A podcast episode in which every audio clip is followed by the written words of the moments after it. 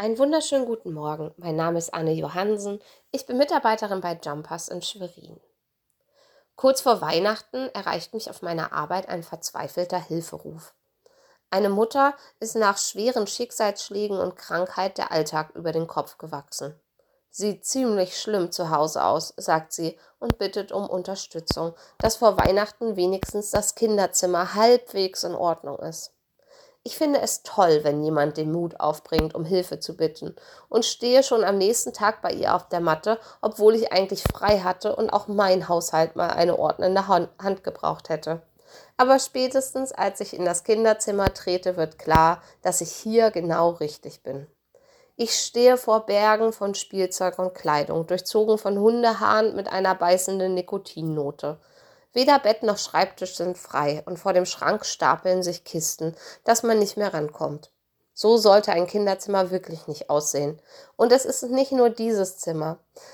Im Schlafzimmer steht zwar ein Bett, aber die Mutter schläft schon seit längerem auf der Couch, weil es kein Durchkommen mehr gibt. Die Badezimmertür geht nicht mehr zu. Zumindest in der Küche sieht es besser aus. Wir beginnen gemeinsam das Kinderzimmer zu ordnen. Ich habe meinen Vater im Ohr, der mir schon als Kind immer wieder gesagt hat, von einer Ecke durcharbeiten in die nächste. Danke, Papa. Der Mutter, der ich gerade helfe, hat niemand so einen Tipp gegeben. Wir reden viel über Aufräummethoden, über wichtige Unterlagen, die man aufheben muss, aber auch über kleine und große Probleme. Und viele haben mit der Wohnung zu tun. Wie soll man eine Tagesstruktur haben, wenn man nicht mal Platz zum Schlafen hat? Wie soll man Überblick über Termine und Unterlagen halten, wenn sich die ganze Post im Chaos der Wohnung verliert? Wie soll man sein Leben eigenverantwortlich in die Hand nehmen, wenn schon die Suche nach passender Kleidung für den Tag aussichtslos ist, weil alles in Müllbeuteln ist? Gefangen im Chaos, umschlungen von Altlasten, kann ein gutes Leben nicht gelingen. Der Tageslosungsvers für den heutigen Tag steht in 5. Mose 30, Vers 2 und 3. Wenn du dich bekehrst zu dem Herrn, deinem Gott, wird er deine Gefangenschaft wenden und sich deiner erbarmen. Das Wort bekehren oder Bekehrung ist im deutschen Sprachgebrauch ein selten gewordenes Wort. Ich sehe irgendwie sofort vor mir jemand, der sich geißelt oder kniend hundert Vater unser beten muss.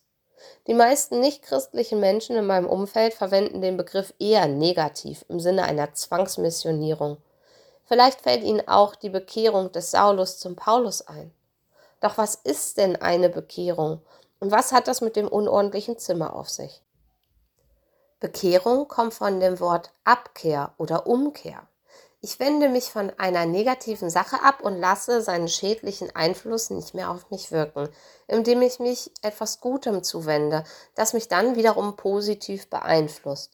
Im Mosetext steht mich befreit und sich meiner erbarmt, damit das Leben gelingt.